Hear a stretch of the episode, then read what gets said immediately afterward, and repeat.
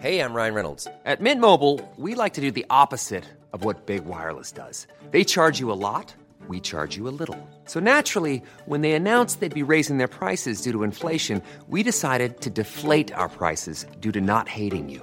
That's right. We're cutting the price of Mint Unlimited from $30 a month to just $15 a month. Give it a try at mintmobile.com slash switch. $45 upfront for three months plus taxes and fees. Promo rate for new customers for limited time. Unlimited more than 40 gigabytes per month. Slows. Full terms at mintmobile.com. Inicia las noticias de la tarde con Jesús Martín Mendoza en Heraldo Radio.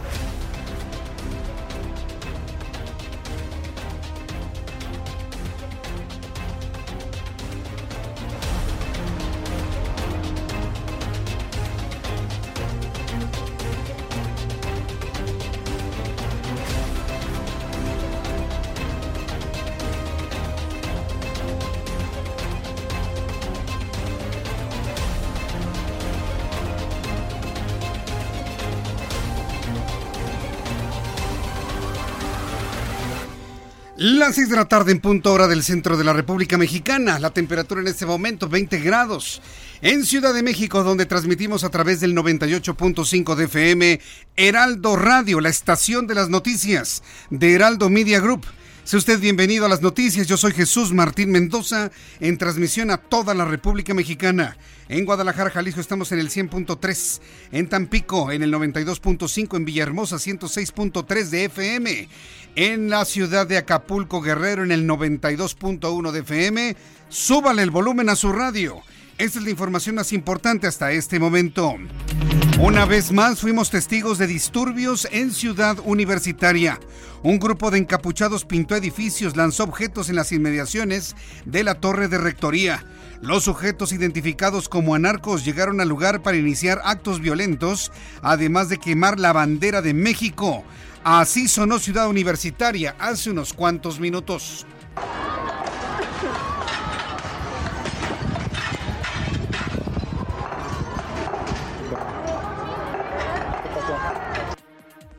Un día difícil en materia de violencia en varias partes del mundo, incluido México. Esta manifestación que le he presentado en Ciudad Universitaria se originó desde la preparatoria número 3, donde esta mañana mujeres desesperadas, encapuchadas, protestaron contra el abuso, el acoso sexual de seis maestros de la prepa 3 de la UNAM.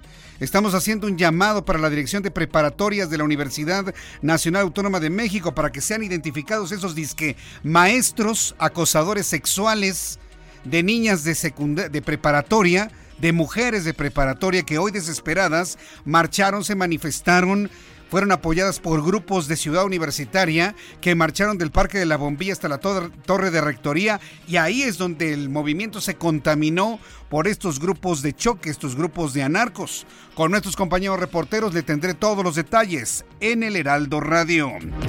Ya que estamos hablando de violencia, hoy por la mañana un tiroteo en la escuela South Hill School ubicada en la ciudad de Santa Clarita, en Los Ángeles, dejó como saldo dos personas muertas y cuatro heridos. Más adelante aquí en el Heraldo Radio le voy a tener detalles de lo que ocurrió en esta secundaria estadounidense, a unos cuantos kilómetros al sur de la ciudad de Los Ángeles.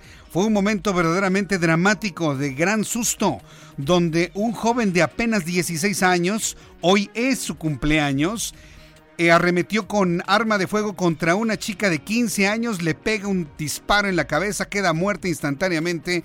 Él intenta suicidarse, se hiere, fue detenido por la policía. Un verdadero caos lo ocurrido en esta escuela, ya le platicaré más detalles más adelante. También le informo que el Banco de México disminuyó por tercera ocasión su tasa de referencia en 25 puntos base, tal y como lo había informado y adelantado Juan Musi, analista financiero aquí en el Heraldo Radio, se redujo en 0.25% la tasa de interés para ubicarse en un rendimiento analizado de 7.50%. Expertos señalaron que esta reducción obedece a la disminución del indicador de referencia en los Estados Unidos. También informaré que esta mañana el presidente de la República, Andrés Manuel López Obrador, advirtió que no cederá a las presiones de organizaciones que buscan recursos adicionales en el presupuesto para el próximo año. Prácticamente, el presidente le ha dicho no a los grupos de campesinos que han estado exigiendo en las últimas horas con diversas manifestaciones en la República Mexicana un excedente de 24 mil millones de pesos que dicen fue lo que se les recortó en el presupuesto de este año. Vamos a escuchar al presidente de la República. Por ejemplo, está por aprobarse el presupuesto para el año próximo y hay protestas porque quieren que sea como antes, que haya partidas para moches, bolsas. Ya no va a ser así. Y se desmorona la Comisión Nacional de los Derechos Humanos, se les desmorona en las manos. Luego de la elección de presidenta de la Comisión Nacional de los Derechos Humanos, en lo que el Partido Acción Nacional se trata de una elección totalmente ilegítima, se desmorona la CNDH. ¿Por qué le digo esto? Porque están renunciando sus consejeros. Así, sin mediar explicación, sin mediar pregunta alguna, los consejeros se van Cinco consejeros consultivos de la Comisión Nacional de Derechos Humanos presentaron su renuncia entre ayer y hoy, derivado de lo ocurrido en el Senado de la República y la forma en la que fue designada Rosario Piedra como titular de la Comisión Nacional de los Derechos Humanos.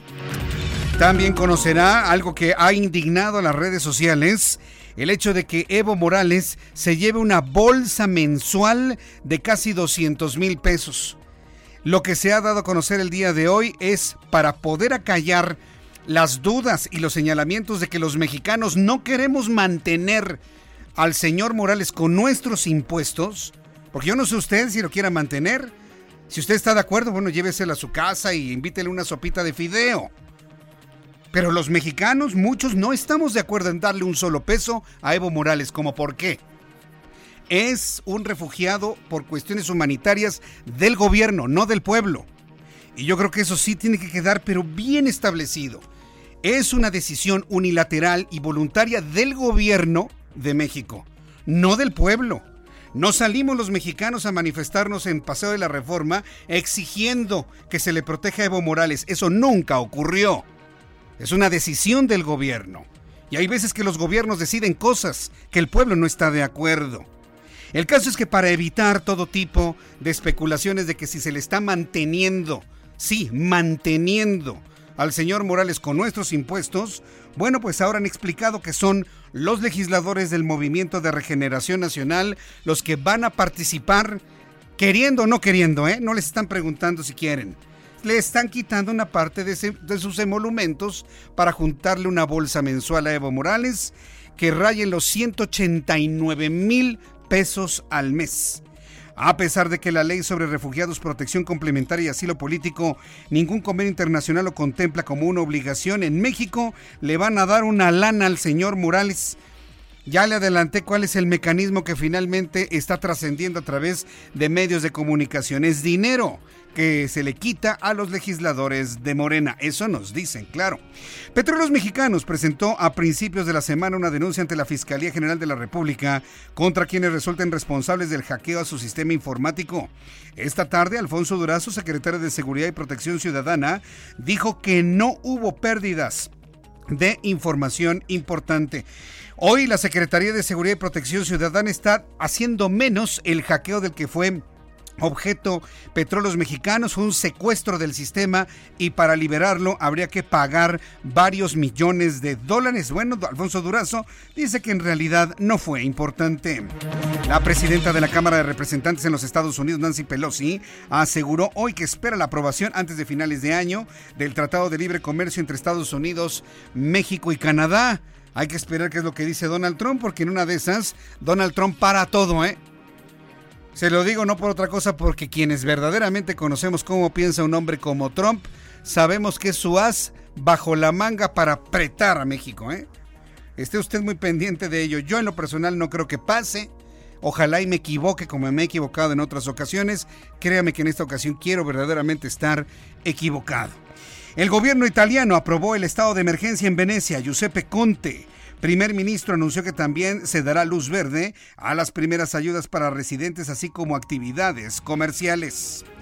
También le informaré que por la vía de los penales, la selección mexicana de fútbol sub-17 se clasificó a la final del Mundial en la especialidad que se realiza en Brasil. El portero tricolor Eduardo García fue el verdadero héroe de la contienda al atajar tres penales. Bueno, pues estamos ante el nacimiento posiblemente de una nueva gran figura del fútbol mexicano, con un arquero que puede detener tres penales tomando en cuenta lo que estaba en juego y tomando en cuenta la presión emocional que esto significaba. Al ratito con nuestro compañero Fernando Galván le tendremos más detalles de esta verdadera proeza. También informaré que transportistas del sur de Tamaulipas acusaron que los choferes son constantemente víctimas de extorsión por parte de los elementos de tránsito en Tampico, Ciudad Madero y Altamira les piden entre 300 y 400 pesos para dejar su mercancía. ¿No que ya se iba a acabar la corrupción con la llegada del actual presidente? Ya ve que no. Bueno, también le platicaré que de acuerdo con el último corte epidemiológico de la Secretaría de Salud Federal, Jalisco continúa en primer lugar en nivel nacional en casos confirmados de dengue con un total de 8.856. En la última semana se sumaron otros 800, 586 casos. Así estamos iniciando, así estamos iniciando nuestro programa de noticias y además tenemos toda la información de la vialidad con nuestros compañeros reporteros urbanos, periodistas especializados en información de ciudad. Gerardo Galicia, adelante, te escuchamos. ¿Dónde te ubicas? Vamos con Israel Lorenzana. Adelante, Israel Lorenzana. Buenas tardes. Jesús Martín, muchísimas gracias. Es un gusto saludarte esta tarde. Pues vaya situación que se registró el día de hoy en Ciudad Universitaria, Jesús Martín una centena de jóvenes, en su mayoría embosados, llevaron a cabo destrozos en rectoría en Ciudad Universitaria. Esto dentro de su protesta, un grupo de mujeres encapuchadas subieron a la base de la bandera, de donde lograron descolgar la bandera mexicana Jesús Martín para después llevarla a la entrada principal de rectoría, donde le prendieron fuego.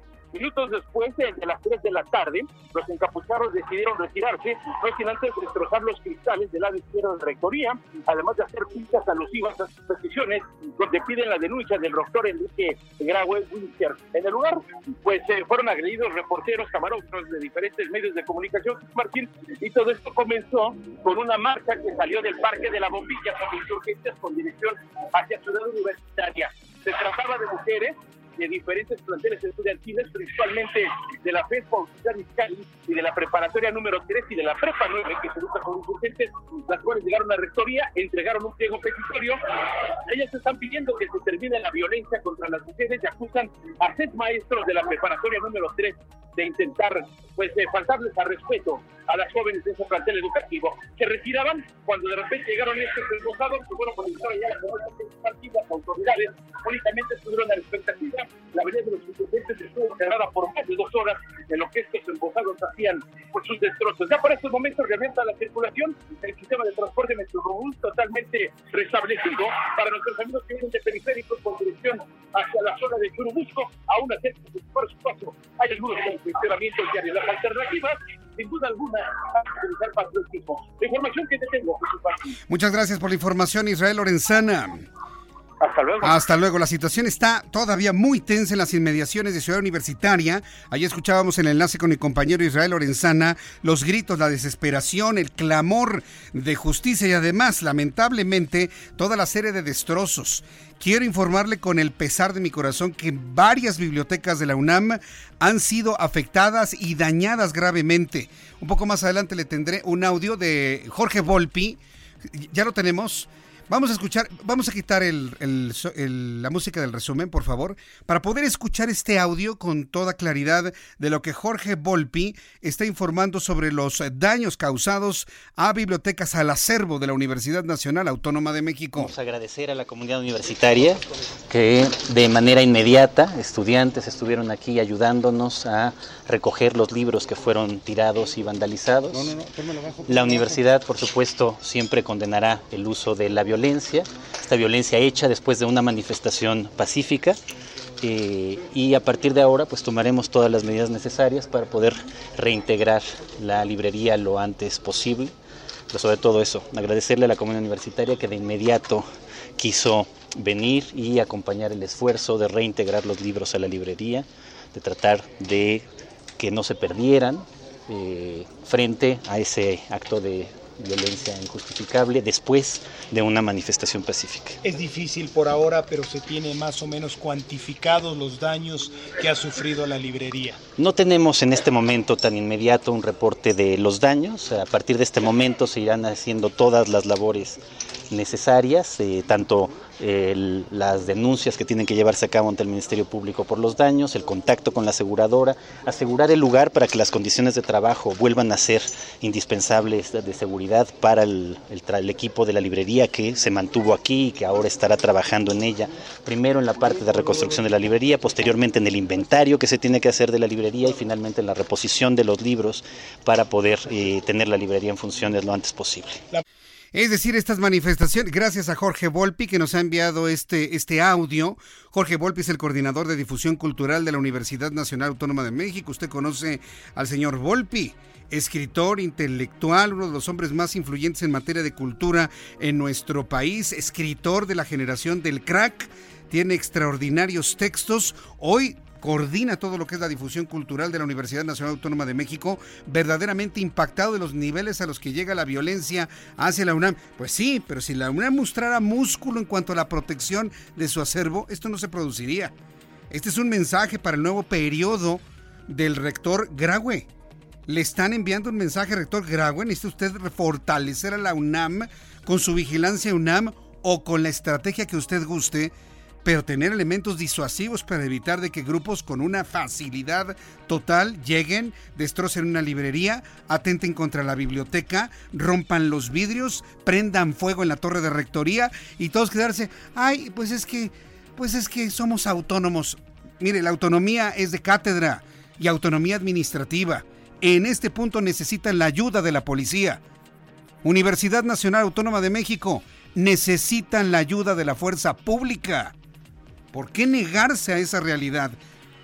Entonces, entonces, por eso digo, biblioteca y librería, las dos, por eso menciono las dos. Entonces, hay que decirlo con toda claridad, con toda claridad.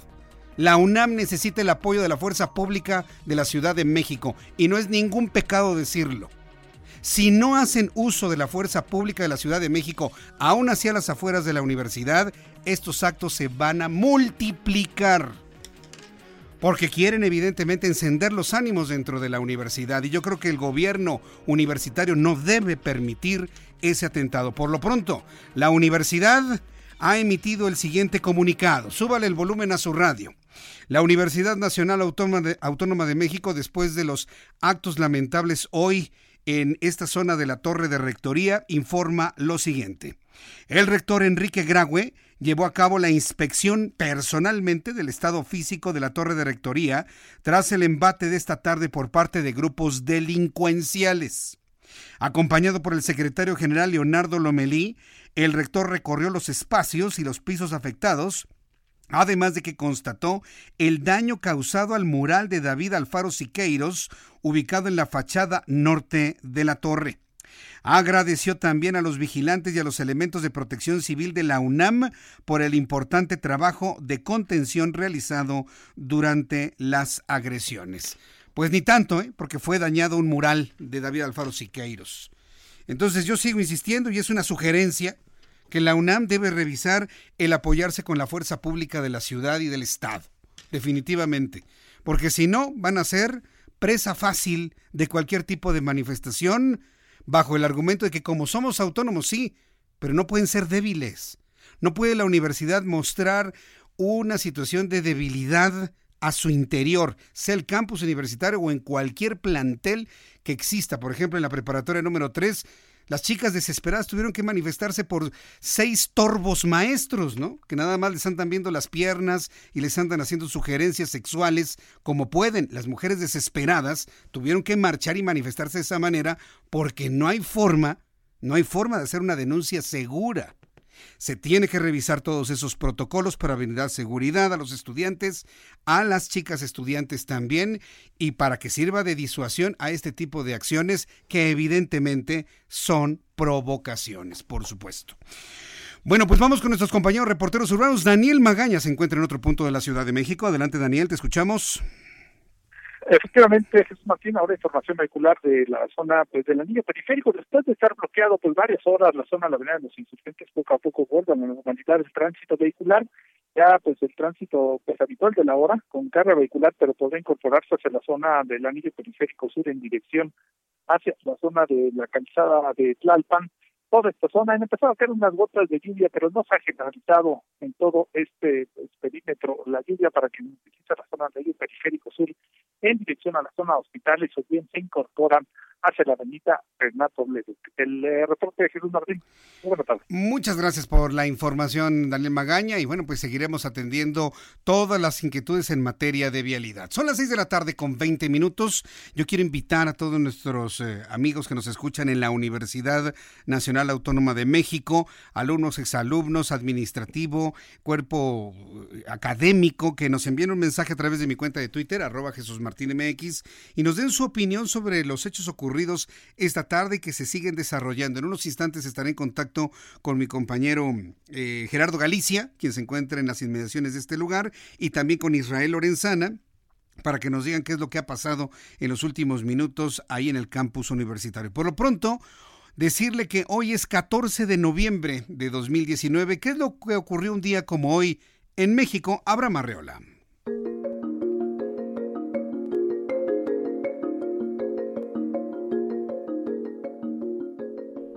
Buenos días. Excelente jueves. ¿Qué sucedió en un día como hoy? Veamos. 14 de noviembre, 1914. Fallece Jerónimo Treviño, militar y político mexicano. Participó en la Guerra de Reforma y en la Segunda Intervención Francesa en México. Nada mal, señor Treviño. 2010 fallece Alejo Garza Tamés, empresario mexicano. Don Alejo, como era llamado, murió después de sostener un enfrentamiento a tiros contra un grupo del crimen organizado, el cual le exigía entregar su propiedad. Él estaba solo contra más de 30, según la leyenda. Su gesta heroica fue tan reconocida que le compusieron un montón de corridos en su honor. Por favor, señor producer Orlando, pónganos una rolita de esas. Y Alejo los recibió a tiro limpio el solito, a nadie necesitó.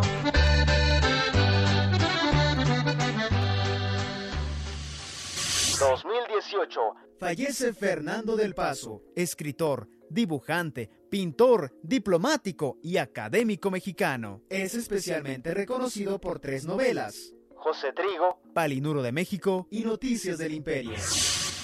Además, hoy es el Día de la Prevención de la Diabetes. Y en Perú es el Día del Bibliotecario.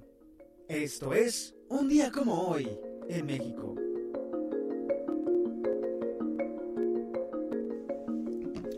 Muchas gracias, Abraham Arriola, por eh, informarnos lo ocurrido un día como hoy. Saludos y felicitaciones a quienes cumplen años. Hoy 14 de noviembre. Yo espero de todo corazón que la pasen muy bien, que sean muy felices a pesar de todo lo que noticiosamente conocemos, estoy seguro que su principal noticia, lo más importante para usted el día de hoy, es que es día de su cumpleaños.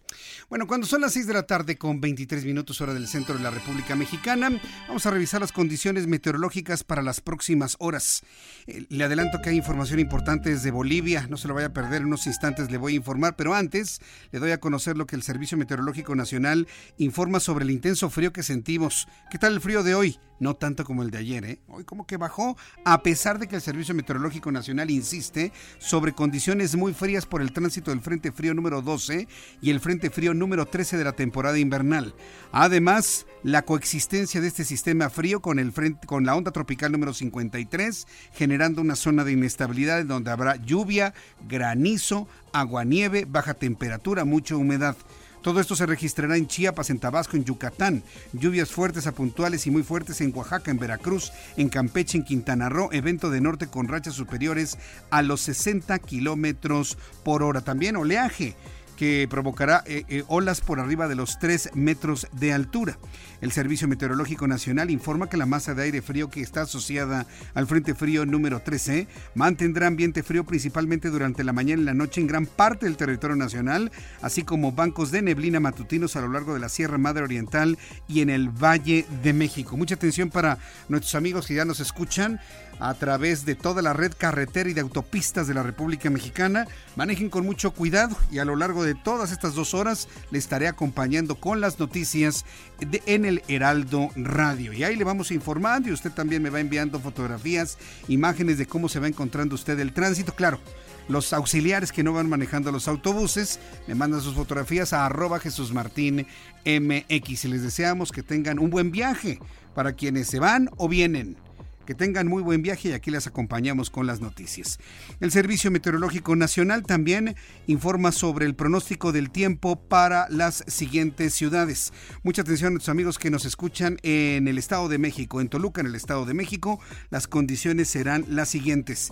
Tendremos una temperatura mínima de 7 grados y una máxima de 17. Va a ser mucho frío allá en Toluca. En este momento llueve con una temperatura de 15 grados Celsius.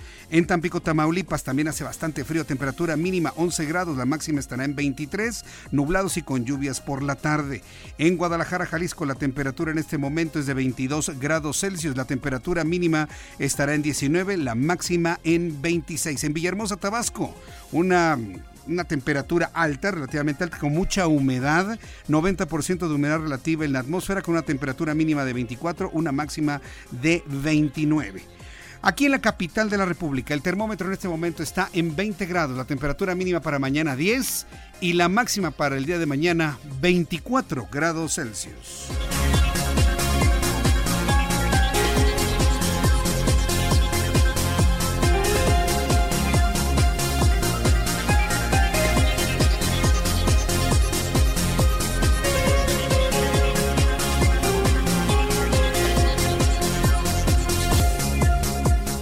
Son las 6 de la tarde con 26, las 6 de la tarde con 26 hora del centro de la República Mexicana. Hasta aquí la información meteorológica. El volcán también está tranquilo en los últimos días. Semáforo alerta volcánica en amarillo fase 2 y no hay sismos importantes en las últimas horas. Sí los ha habido en otras partes del mundo. Inclusive en Indonesia hubo un sismo que rebasó los 7 grados eh, de magnitud el día de hoy. Eso nos hizo recordar el gran terremoto de 2004, aquel 26 de diciembre en Banda Aceh, en Indonesia, donde el terremoto alcanzó los 9.1 grados, barriendo toda la ciudad de Banda Aceh y matando al menos a 350 50 mil personas.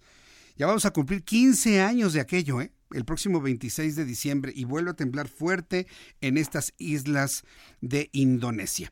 Vamos a ir a los mensajes y regreso enseguida con más información. Voy a retomar lo ocurrido en la Universidad Nacional Autónoma de México, porque le hablábamos de los destrozos a la librería, le hablábamos de los destrozos en la torre de rectoría, el incendio, el daño al mural de David Alfaro Siqueiros. Esto sí verdaderamente no tiene nombre, pero además fue quemada una bandera mexicana. Esto ya trae otro tipo de connotaciones y de mensajes. Después de los anuncios, regreso con esto y le invito para que me escriba a través de mi cuenta de Twitter. Bueno, las plataformas de comunicación del Heraldo de México en Twitter, arroba heraldo-mx, Instagram, arroba heraldo de México, Facebook, El Heraldo de México, en YouTube, El Heraldo de México. Le transmito a través de mi cuenta de YouTube, Jesús Martín MX, y a través de mi cuenta de Twitter, envíame mensajes, fotografías, lo que usted guste, arroba Jesús Martín MX.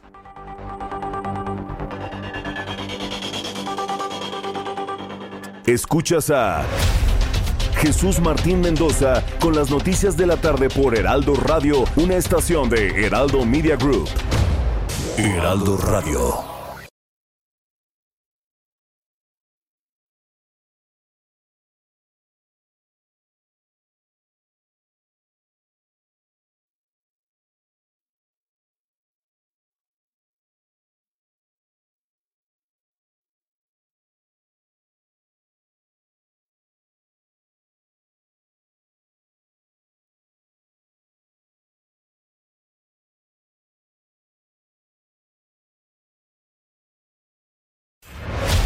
Escucha las noticias de la tarde con Jesús Martín Mendoza. Regresamos.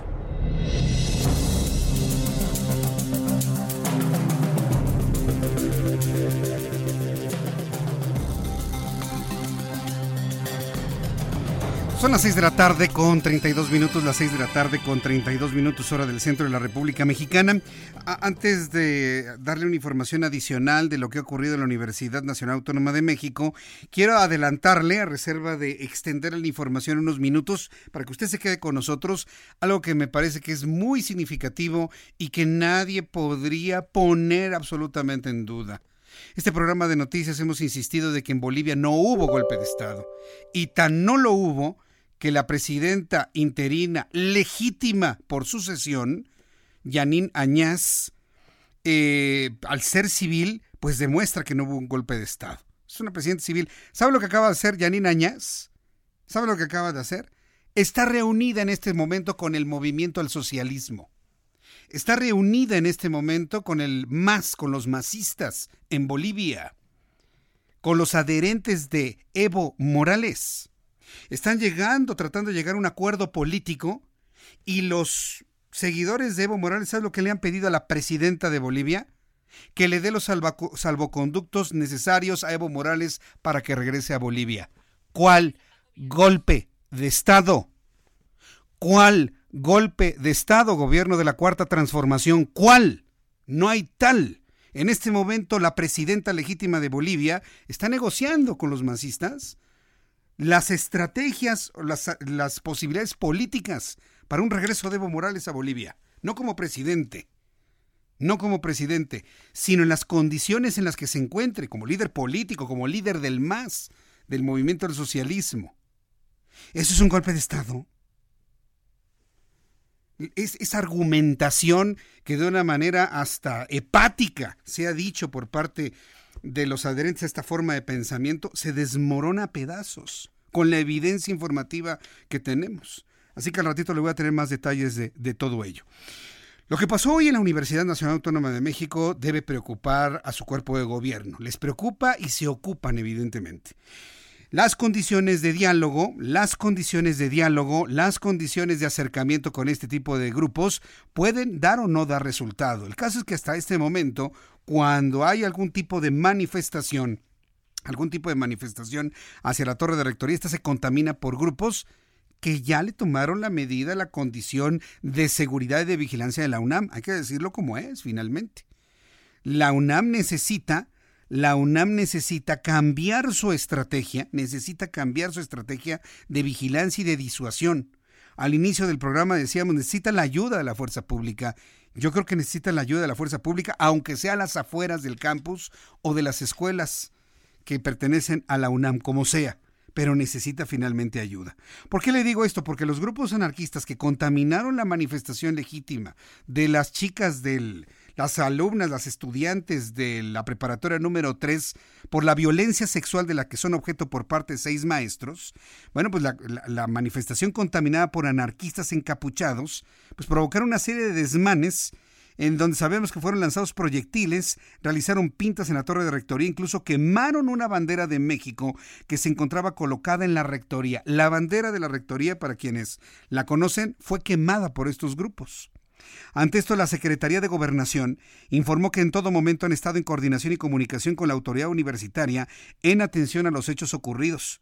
La universidad envió un comunicado descalificando los hechos, el cual le leí hace unos minutos, eh, un comunicado que llegó de la Dirección de Comunicación Social de la UNAM en donde ya le hemos informado, hablan de vándalos, quienes dicen, se dicen anarquistas, remetieron contra puertas, ventanas y prendieron fuego en la planta baja del inmueble.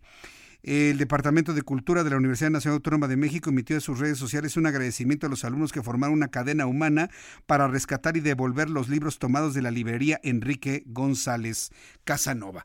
Me informan que en este momento la situación en Torre de Rectoría está ya normalizada, ya no hay desmanes, ya no hay gente, la vialidad en Avenida de los Insurgentes Sur está totalmente restablecida pero sin embargo estaremos muy atentos de lo que suceda el resto del día de hoy y el día de mañana. La violencia lamentablemente no nada más está en México, se ha producido en varias partes del mundo, Chile, Estados Unidos. Y Estados Unidos también registra violencia, pero es así más grave con armas de fuego al interior de una escuela secundaria. En Estados Unidos un tiroteo causó la muerte inmediata de una niña que recibió un impacto de bala en la cabeza. Posteriormente el atacante, un joven de apenas 16 años de edad, eh, se disparó y perdió la vida. Finalmente el segundo muerto se confirmó que era el atacante, luego de dejar a más de cinco lesionados en el lugar. Francisco Villalobos es nuestro corresponsal en los Estados Unidos y nos informa, Francisco.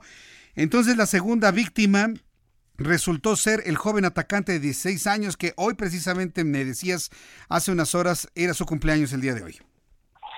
Así es, así es, querido Jesús, fue una manera muy triste, la manera de, trágica, quisiera decir yo, de la de cómo pasó esta situación con este niño y cabe recalcar que originalmente se había reportado de que ese niño había muerto, o sea, el atacante había muerto este hace hace hace horas. Al después se retractaron al respecto. Estaba platicando con una fuente allá de Santa Clarita donde comenzó esta balacera que este que empezó al filo de las 7:25 tiempo local del Pacífico, 9:25 tiempo de México. Con este niño llegó este, al patio de la escuela y empezó a abrir fuego este con un grupo de amigos o conocidos o compañeros de la escuela que estaban con él, este, comenzando primero con la niña, luego dándole disparando a los otros cinco que estaban ahí junto con él, hiriendo también a, a, los otros y eventualmente colocándose la pistola ante él para entrar a suicidarse pues al principio se había reportado de que había muerto en la escena. Este, al parecer, técnicamente hablando, sí estaba muerto en la escena porque llegó al hospital este, con muerte cerebral.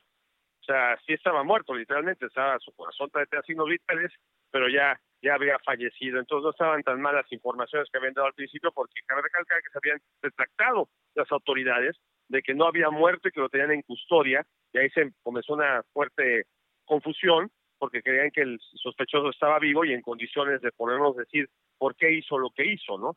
Entonces, pues una situación que conmociona muchísimo a esta población al norte de Los Ángeles y este y trágico en todos los aspectos que te puedas imaginar, la muerte de esta niña que murió este de manera instantánea, el no saber por qué lo que pasó, vamos a ver si los jóvenes que sobrevivieron esta balacera nos pueden indicar siquiera una idea qué es lo que catalizó esta situación. Y cabe recalcar que este niño llegó a la escuela con esta pistola, que no tiene edad para tenerla, por mucho que hubieran existido las leyes contra armas que quieren los demócratas, pues un niño de 15 años, recién cumplidos 16, no puede comprar un arma de fuego de manera legal. Entonces la pregunta del millón es, ¿dónde consiguió esta arma y mm. por qué decidió hacer lo que hizo el día de hoy que fue el día de su cumpleaños. Precisamente, yo creo que hay muchas historias que vamos a conocer conforme pasen los días.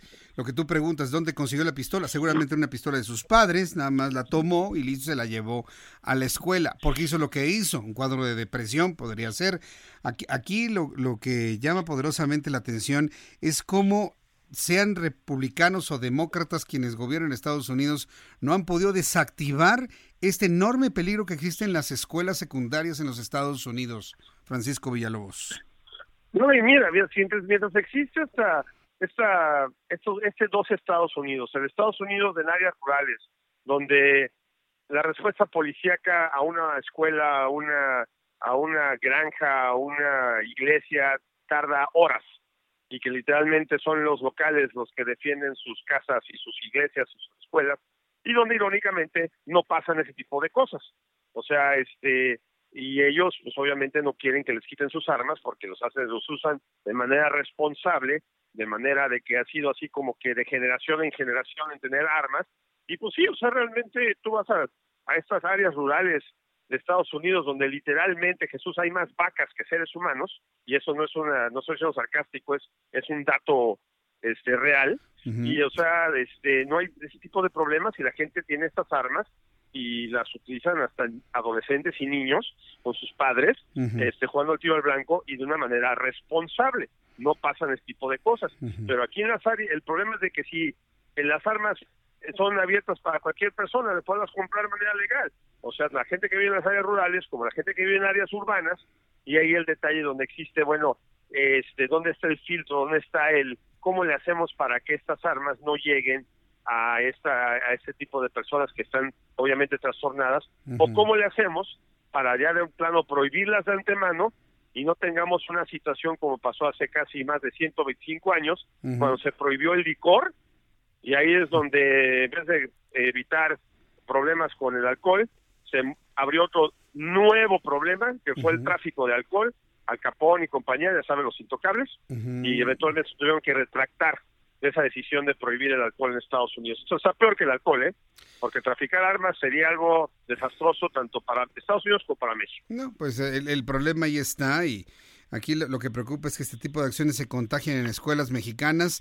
Ya ocurrió un caso así allá en Monterrey en enero de 2017, que fue verdaderamente dramático y dentro de un salón de clases. Y yo espero que esto no, no se siga contagiando en otras partes de la República Mexicana. Por lo pronto, pendientes de las investigaciones, las explicaciones, lo que digan los padres de este joven que finalmente falleció. Y te agradezco toda esta información, Francisco Villalobos. Rápidamente, me temo lo que tú acabas de decir, que es algo que si nos vamos a las tendencias en el país, de las cosas que eventualmente se hacen tendencias, uh -huh. que empiezan en este país y eventualmente se hacen tendencias en México, tanto sí. lo bueno como lo malo, yo creo que igual puede pasar lo que tú acabas de decir, si esto se pone hasta aquí en el tema de las armas aquí en Estados Unidos, se puede muy fácilmente estar empezando a expandir a México, especialmente con los problemas de violencia que hay en México. Te mando un fuerte abrazo y ojalá que no sea así, compañero. Ojalá, ojalá. Gracias por la información, Francisco. Buenas noches. Buenas noches, que te vaya muy bien. Pues, ¿qué es lo que va a terminar sucediendo? Lo dudo en las escuelas públicas por la complejidad que esto implique, pero en escuelas privadas vamos a tener que poner arcos detectores de metales. Más allá de si se revisan mochilas o no, porque acuérdense que hubo un tiempo aquí en la Ciudad de México que hubo un programa de revisión de mochilas que más de uno dijo, ay, le violentan sus derechos humanos a los niños. Sí, pero hubo muchos padres de familia que agradecieron esa estrategia porque encontraron drogas, marihuana y hasta lo que usted no se imagina dentro de las mochilas. La revisión de las mochilas debe realizarse en casa, ¿sí? Y para evitar la inteligencia de muchos niños jóvenes, eh, adolescentes, pues arcos detectores de metales. Por lo menos eso yo lo veo más seguro en algunas escuelas del sistema privado en nuestro país. ¿Y con qué idea? Pues con la idea, finalmente, de evitar que ingresen armas de fuego a las escuelas. ¿Ante qué nos estamos acercando? Eh? ¿Ante qué estamos verdaderamente? Entonces, esa es la realidad que estamos viviendo. Eso ocurrió en los Estados Unidos y les seguiré informando los resultados de la investigación que ya eh, está en marcha allá al sur de Los Ángeles, California. Mientras tanto, aquí en México, el Banco de México recortó nuevamente su tasa de interés, ya hablando de asuntos de carácter financiero, en 0.25 puntos para dejarlo en un rendimiento anualizado de 7.50% tal y como nos lo dijo Juan Musiamione, nuestro analista financiero aquí en el Heraldo, fueron 0.25 de recorte. Este es el tercer ajuste que aplica el Banco Central, con lo cual el llamado precio del dinero bajó, el precio del dinero, el costo del dinero bajó de 8.25 a 7.50%. La decisión no, no fue unánime, pues dos de los cinco integrantes de la Junta de Gobierno votaron por bajar la tasa de referencia en medio punto porcentual se abarata, el costo del dinero, digo, para usted y para mí que contratamos créditos, pero no es nada atractivo para quienes invierten en México porque baja el rendimiento. Entonces es un arma de dos filos. Cuando sube la tasa de interés, llegan capitales internacionales, llega más dinero, la posibilidad de, de crear empresa, pero sube la tasa de interés para todos los que tenemos créditos de todo tipo. Entonces, una por otra, ¿no? Finalmente.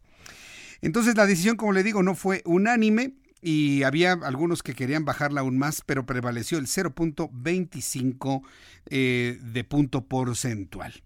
Y ya que hablamos de asuntos financieros, a pesar de la discusión del presupuesto 2020 que estaba programada para la tarde de este jueves, la presidenta de la Cámara de Diputados, Laura Rojas, anunció que fue reagendada nuevamente para mañana viernes a las 11 de la mañana. Van a trabajar en viernes los diputados. Por increíble que parezca así que a cancelar vuelos, señores, porque ¿Por qué trabajan nada más martes, jueves, martes, miércoles y jueves? Porque el viernes viajan y el lunes regresan. Y trabajar mañana cuando hay consejo técnico a las puertas del gran puente de la revolución, porque el lunes no hay actividades, más de uno va a faltar mañana. ¿eh? Uh, se lo, a ver si logran el quórum a ver si logran el quórum mañana a las 11 de la mañana. La sesión que debía realizarse el miércoles fue postergada debido al plantón que colocaron agrupaciones de campesinos en los accesos al Palacio de San Lázaro. Las manifestaciones de campesinos van a continuar en toda la República Mexicana. Y yo le invito a que se vaya acostumbrando, se vaya acostumbrando, porque el gobierno de Andrés Manuel López Obrador dice que no les va a dar más dinero a los grupos campesinos. Tal y como alguna diputada que entrevistamos en esta semana aquí en el Heraldo Radio lo decía, tienen la idea de que ese dinero no llega a los campesinos, que llegan a ciertos grupos de poder que se quedan con el dinero y que nunca le llegan a los campesinos que es dinero para los moches. Mire, sea como sea, o como dijo allá alguien alguna vez, haya sido como haya sido. ¿Quién dijo eso? Eh? Yo no recuerdo que lo haya dicho Calderón, pero bueno, sea como sea, los campesinos siguen pobres, con o sin dinero, con moches o sin moches, con grupos que los dispersan el dinero o sin grupos.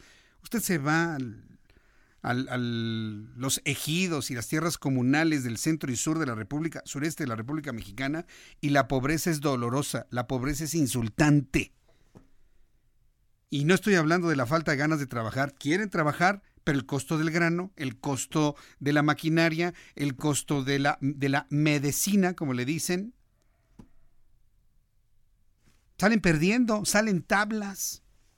Por eso veo tanto campo abandonado. ¿Por qué? Porque aunque les den dinero, en el momento que lo invierten se les va todo y recuperan exactamente lo mismo. Trabajan por nada, trabajan por lo mismo y algunos trabajan poniéndolo todo. Por eso los campos están abandonados. Entonces, ¿de qué sirve que les dé o les quite presupuesto Andrés Manuel López Obrador o el gobierno de México si no se ataca el principal problema que es el costo del, grano?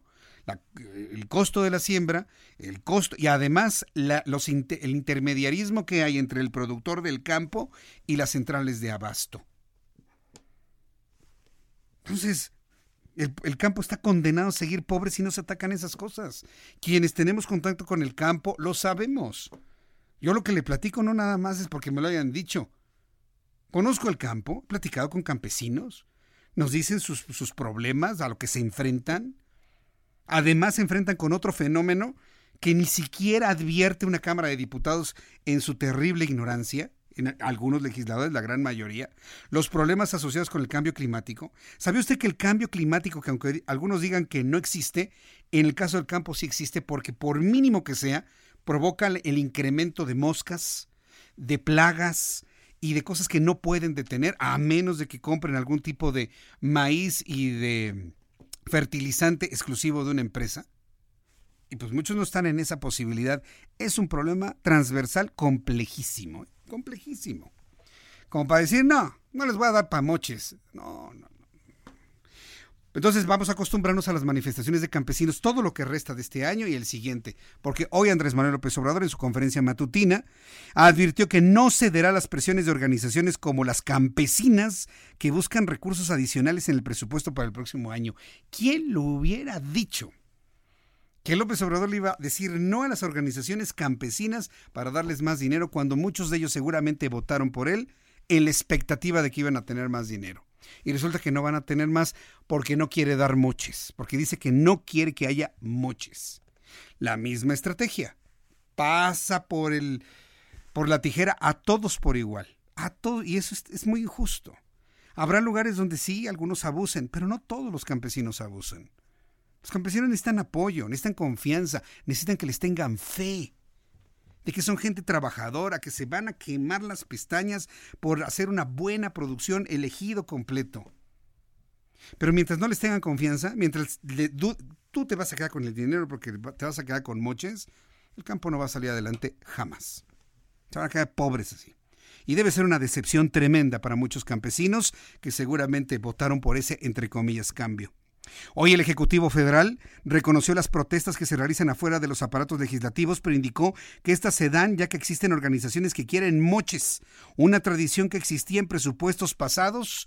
Está bien que López Obrador quiera combatir la corrupción, pero se pasó a fregar a los que trabajaban bien. Escuche usted lo que dijo esta mañana. El gobierno se atrofió por la corrupción entonces, no queremos pasar el presupuesto por muchas instancias gubernamentales. Queremos que el presupuesto llegue de manera directa. Ahora, por ejemplo, está por aprobarse el presupuesto para el año próximo y hay protestas porque quieren que sea como antes, que haya partidas para moches, bolsas. Ya no va a ser así. ¿Cómo le hacemos aceptar al presidente de la República, que es nuestro administrador, no es el dueño de México, es nuestro administrador? Que no son todos los grupos campesinos los que hacen eso. Que ponga a su gente a investigar, que ponga a la señora Irmeréndira Sandoval, en lugar de que esté tuiteando este, porrilmente, que ponga a la señora Irmeréndira Sandoval a investigar quiénes abusan de estos apoyos. Para que les finquen responsabilidades y los metan a la cárcel si quieren. Pero ¿por qué cortarle a todos los campesinos? Hay gente que esperaba verdaderamente un milagro con esta administración, con más recursos y sobre todo con más confianza y con más fe, y se fueron señalados como abusadores, corruptos y que quieren moches. A mí me parece que es verdaderamente injusto para los grupos campesinos que estaban a la espera de un apoyo, pero sobre todo un apoyo moral, una palmada, vamos a entrarle al campo, mira, aquí está esta lana, produce, trabaja, luego me la pagas, luego vemos cómo lo hacemos, créditos a la palabra que ya existían, pero nadie se imaginó que iba a haber recortes cuando todo el mundo pensaba que iba a haber el doble. Fíjense nada más lo que esto puede significar en cuanto a decepción de lo que ocurre. Quienes se han sentido, nos han dicho, nos han dicho, medio decepcionados, enojados y demás, son las Fuerzas Armadas de nuestro país aunque de manera ejemplar cumplen con lo prometido y con sus instrucciones porque son leales entre los leales, hay que reconocerlo, hay malestar entre las Fuerzas Armadas. Hoy el presidente de la República les dio un voto de confianza, les anunció incrementos salariales al ejército y a la marina para el año que entra. Habrá un incremento salarial personal del ejército así como de la marina el año entrante, afirmó López Obrador, ya que se han portado, dice, muy bien, se han portado muy bien en la tarea que ahora tienen de ayudar a garantizar la seguridad pública. El presidente señaló que se analiza de cuánto sería el aumento para los trabajadores al servicio del Estado, pero aseguró que este siempre será por encima de la inflación. La inflación en el último año rayó en el 4.5%. Sería lamentable que le dieran un incremento del 5% de las Fuerzas Armadas. Si me acepta una sugerencia el presidente de la República de un porcentaje de aumento, si me lo acepta se lo voy a dar en este momento sin necesidad de ir a la mañanera. Auménteles el 35%, presidente. Auménteles el 35%. Luego de todo lo ocurrido en el norte del país, en Culiacán, en Chihuahua, en Sonora, en todos esos lados, merecen un 35% por lo menos. Es una sugerencia. Ojalá y alguno de estos niveles de porcentaje que hemos dicho se acepten. Saludos a las Fuerzas Armadas de nuestro país, a la Marina Armada de México, al Ejército Mexicano, a la Fuerza Aérea y manténgase al pendiente de este ofrecimiento de aumento salarial. En cuatro minutos serán las siete. Las noticias continúan en el 98.5 de FM en todo el Valle de México y en el resto del país. Quien quiera seguir escuchando noticias, www.heraldodemexico.com.mx. Continuamos después de los anuncios, un resumen de lo más destacado.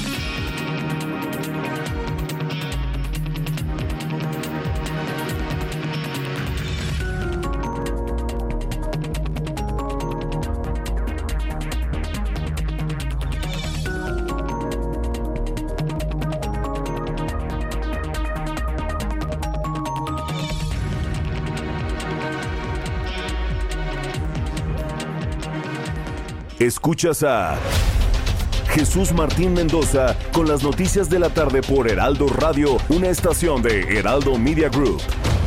Heraldo Radio, la HCL se comparte, se ve y ahora también se escucha.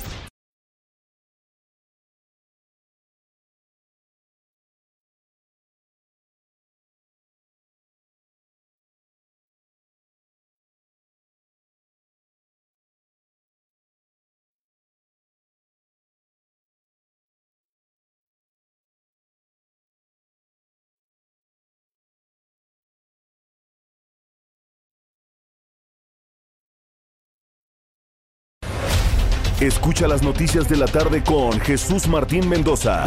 Regresamos. Siete en punto, hora del centro de la República Mexicana. Este es un resumen con las noticias más importantes.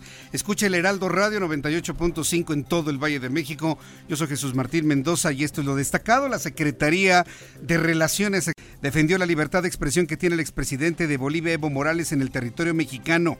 Mediante una nota informativa que difundió la Cancillería, se expuso que el derecho de libertad de expresión está garantizado por el artículo 6 constitucional, así como el artículo 13 de la Convención Americana de los Derechos Humanos. Ninguno de los anteriores hace distinción entre ciudadanos y extranjeros, ni tampoco sobre la condición bajo la que se encuentran estos en el país, expuso la dependencia.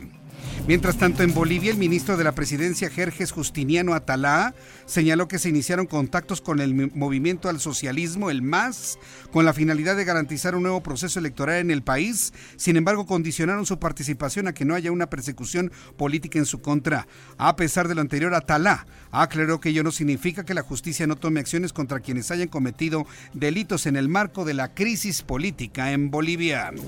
El gobierno de la Ciudad de México condenó los actos vandálicos que cometieron personas encapuchadas en la explanada de la Rectoría de la Universidad Nacional Autónoma de México, tras una movilización pacífica contra la violencia sexual contra mujeres en la preparatoria número 3 la manifestación llegó hasta la explanada de rectoría. De manera aislada, un grupo de personas encapuchadas vandalizaron librerías, rompieron la bandera mexicana, la quemaron y golpearon a periodistas. Hubo comunicados por parte de la universidad y bueno, pues ya se habla que el gobierno de la ciudad, en colaboración con la Procuraduría de Justicia, así como la Fiscalía General de la República, trabajan en apoyo a las autoridades y comunidad estudiantil para investigar estos hechos.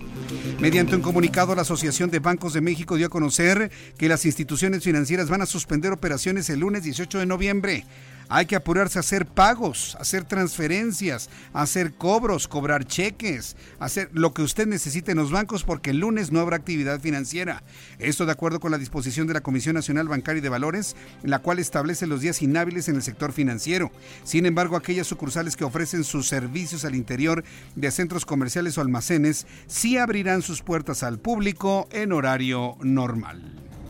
Son las noticias en resumen. Invito para que siga con nosotros. Soy Jesús Martín Mendoza.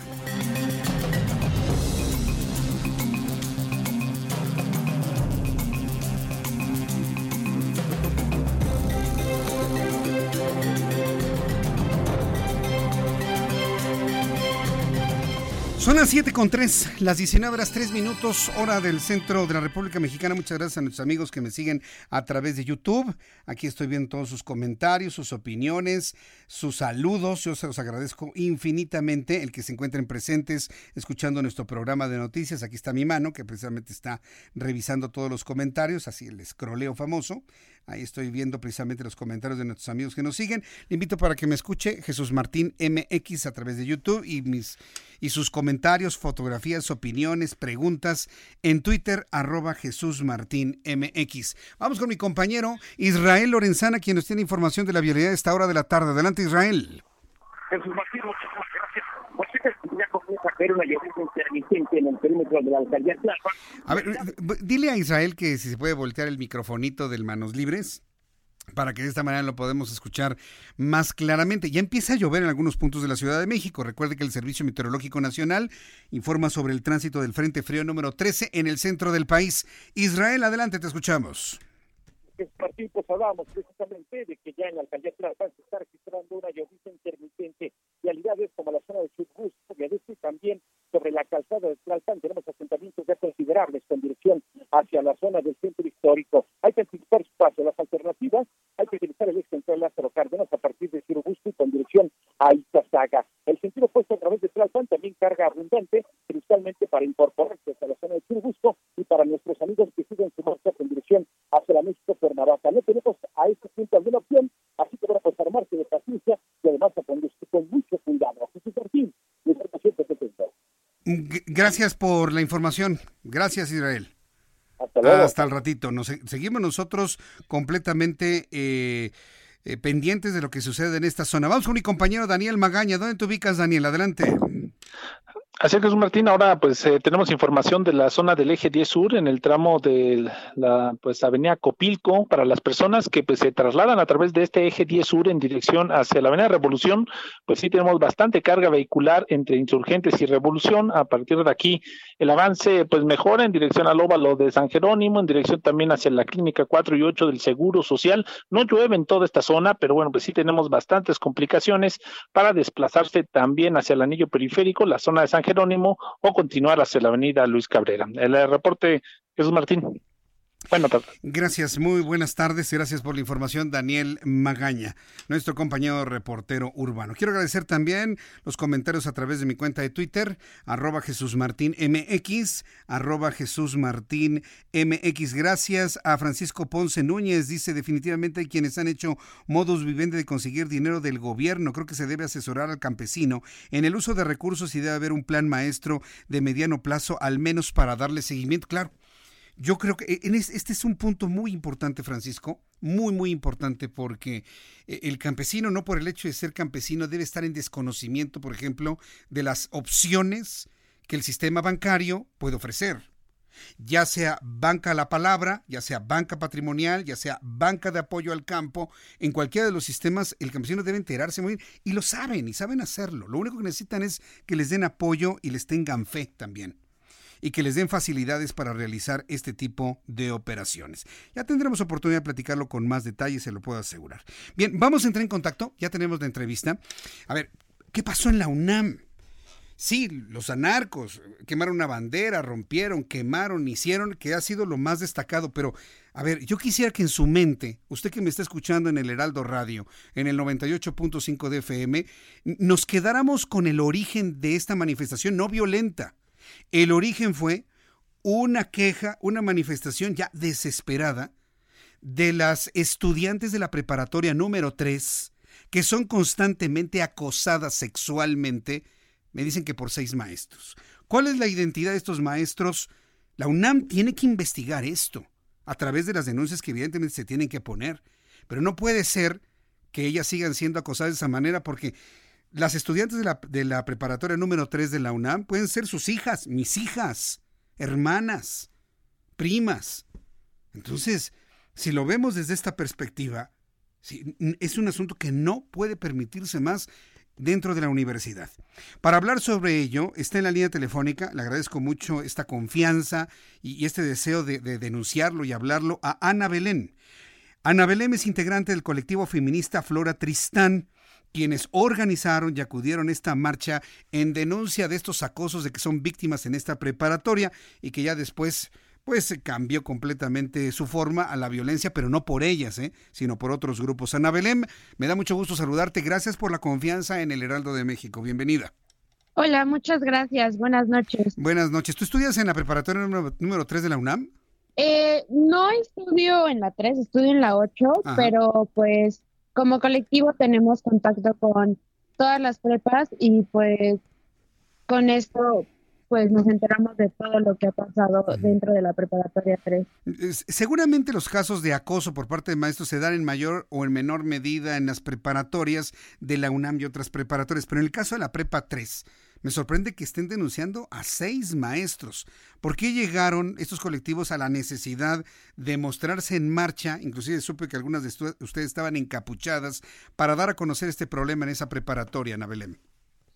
Porque realmente el proceso jurídico que se lleva dentro de las prepas no es el más correcto. Cuando nosotras metemos una denuncia, realmente no le dan el seguimiento que se debería dar y a lo mucho lo que llegan a hacer es que expulsan, no sé, unos tres meses al agresor y es lo único que llegan a hacer. Y de los profesores estoy enterada que igual los pueden llegar a expulsar y pues obviamente les quitan nada más dinero y cosas así, pero que hagan algo más al respecto, nada. Es decir, ¿están ustedes, podríamos decirlo así, decepcionadas por el sistema de sanción a quienes eh, eh, las acosan sexualmente en las preparatorias, Ana Belén? Sí, así es, no lo pudiste decir mejor. Oye, eh, ¿te puedo pedir un favor? ¿Te puedes cambiar tu teléfono a tu otro oído, por favor, para poderte escuchar mejor? A ver. Sí. ¿Así está bien? Ahí te escucho mucho mejor, claro que sí. Ahora bien, esta es la primera vez que se hace una manifestación tan visible en la, en la Ciudad de México. ¿Qué fue lo que pasó en el trayecto que, que, que cambió totalmente el espíritu y luego otros medios han informado solamente de la violencia ocurrida en la Torre de Rectoría? ¿Qué, qué es lo que detectaron ustedes en el transcurso de esta manifestación? Pues yo no estuve eh, exactamente en ese momento, pero lo que me dijeron es que también hubo grupos de choque y pues yo al menos me encuentro en un punto neutro eh, sobre esta situación porque creo que la forma en que se protestaron eh, las compañeras pues estuvo bien porque hacen como ruido. Y creo que de esta forma aunque no sé, para algunas personas no, no sea la correcta, pues ah, nos hacen caso y hacemos ruido y de esta forma pues podemos cambiar algunas cosas. Es que eso es lo lamentable, que solamente el hacer ruido, el hacer una manifestación, el tener que bloquear una calle, el tener que marchar hasta la torre de rectoría, sea la forma en la que sean escuchadas. Pero hoy en este momento hay más preocupación por los daños en la torre de rectoría que por la denuncia de ustedes de que son acosadas por algunos maestros. ¿Qué, Mm. van a hacer ante, ante este resultado mediático? Pues creo que sucedió lo mismo que la marcha pasada, donde hubo igual pintas en el ángel, que realmente les importó más como un monumento eh, que lo, por lo que estaban protestando las compañeras. Entonces, en este caso, pues si no hacen algo al respecto de, de todo lo que denunciamos el día de hoy, pues supongo que vamos a seguir protestando hasta que realmente hagan algo. Te lo comento porque el primer comunicado que tenemos de la Dirección General de Comunicación Social de la UNAM va en el sentido de, de, las agresiones, de la librería, de la bandera, del incendio, del fuego en Torre de Rectoría. Yo estoy pidiendo a la Dirección de Comunicación Social de la UNAM que haya un pronunciamiento sobre la protesta originaria de todo esto, que es la de ustedes como estudiantes de preparatorias que están cansadas de que las estén acosando en su escuela mientras están tomando clase. Así es. Eh, ¿están, eh, ¿Están pidiendo ustedes alguna reunión con la dirección de preparatorias en la UNAM? ¿O ¿Cuál va a ser el siguiente paso, Ana Belén? Pues supongo que vamos a realizar una interprepa uh -huh. y ya en esta vamos a ver como los puntos de algún pliego petitorio que en un futuro uh -huh. se puedan entregar uh -huh. a la Dirección General de las preparatorias. Sí, yo, yo confío en la sensibilidad del, del, rector Graue. Ustedes como estudiantes de preparatoria, eh, ¿qué, ¿qué, quisieras decirle al rector Graue? Que estoy seguro que te, te, van a escuchar porque este programa se escucha en la rectoría de la UNAM. ¿Qué le dirías al rector Graue y al cuerpo de gobierno de la UNAM sobre este problema que ustedes viven del acoso de, de, de maestros en, su en sus preparatorias? Pues básicamente le diría que deje su bola de cristal y que salga de su burbuja y que se dé cuenta de que ser rector no es fácil no, pues. y que pues obviamente tiene que ver como todos estos casos y hacer algo y erradicarlos porque si no no va a servir de nada uh -huh. y va nosotras vamos a seguir protestando y vamos a seguir supongo pintando y haciendo esas cosas hasta que realmente hagan algo al respecto uh -huh. porque dentro de los cuatro años que estuvo Grague eh, a las preparatorias no se les hizo caso para nada. De hecho, al menos eh, en, mi en mi preparatoria, eh, el personal está como súper mal, las instalaciones están muy mal. Entonces, también le diría que se enfoque más en las preparatorias y en los problemas que hay dentro de ellas, porque en serio son muy fuertes. Muy bien. Yo te puedo asegurar que esto que has comentado ha llegado a los oídos a los que tiene que llegar. Yo estoy muy pendiente, todo el equipo del Heraldo Noticias, del Heraldo Radio, muy atentos de las protestas, de la inconformidad de ustedes como estudiantes en la preparatoria número 3 y otras preparatorias, en tu caso la número 8, para que este problema del acoso llegue a su fin a través de sanciones ejemplares a quienes lo hagan, ya sea personal administrativo, personal académico, eh, cualquier tipo de personal de estos planteles. Yo te agradezco mucho. Quería preguntarte eh, por último, tus papás o los papás de las niñas que son acosadas, eh, ¿Cómo reaccionan ante esto sus papás? ¿Cómo, cómo, ¿Qué les dicen? Pues realmente es dependiendo de la persona. De hecho, hace poco hubo un caso de violación dentro de la Plepa 8 y pues los padres igual son muy apáticos como la comunidad.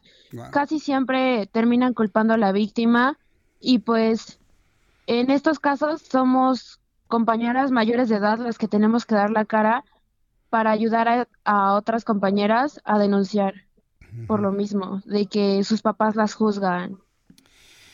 Fíjate que acabas de tocar otro tema que ya nos abre otro, otro, otro, otra área de análisis, que es la situación que se vive en las casas, la comunicación que hay entre los chavos, las chicas con sus papás, con sus mamás. este es otro, otro tema interesante a platicar en otra ocasión. Por lo pronto, bueno, decirte que la movilización que ustedes hicieron se notó, está en todos los medios de comunicación, sí por la parte final de violencia que ustedes no realizaron, me queda claro, pero que nosotros estamos muy preocupados porque lo originario de la manifestación de hoy llega a los oídos del, del, cuerpo de gobierno universitario para que se tomen cartas en el asunto. Yo te agradezco mucho, Ana Belén, la confianza en el Heraldo para hacernos estos comentarios al aire. Gracias a ustedes. Que te vaya muy bien. Saludos a todos. Igualmente, ¿eh? a todas saludos, hasta luego. Que te vaya muy bien, hasta luego. Es Ana Belén, ella es integrante del colectivo feminista Flora Tristán. Así se han organizado los chicos. En este caso, eh, las estudiantes de estas preparatorias que de verdad están cansadas, cansadas del abuso que hay por parte de algunos maestros. Si algunos maestros abusan, ¿sí? Es porque ven la posibilidad de hacer ese abuso. ¿A través de qué? Pues a través de que las sanciones, como nos lo dice Ana Belém, son realmente de risa. Entonces, ahí hay un mensaje directo para el rector de la universidad, Enrique Graue, nosotros sabemos y confiamos en la gran sensibilidad del rector Graue para tomar en cuenta estas observaciones, estas peticiones, de voltear a ver a las preparatorias y de, meterles más que nada atención hacia los estudiantes. No, estamos hablando de, de reconstruirles nada, sino atención, seguridad, protección y sanciones ejemplares a quienes caigan en este tipo de agresión contra las estudiantes. Son las 7 con 17, las 7 con 17, y tal y como lo comenté hace unos instantes, estoy a la espera de algún posicionamiento por parte de la UNAM ante lo originalmente reclamado, el acoso sexual en preparatorias. ¿Qué va a hacer la UNAM? Estamos a la espera de este posicionamiento que yo estoy seguro que no debe tardar mucho. Bueno, vamos a hablar, ya que estamos hablando de esto, es, un tema que tiene que ver con los derechos humanos. Ana Belén y las chicas están reclamando su derecho humano a ir a la escuela a estudiar sin ningún tipo de agresiones.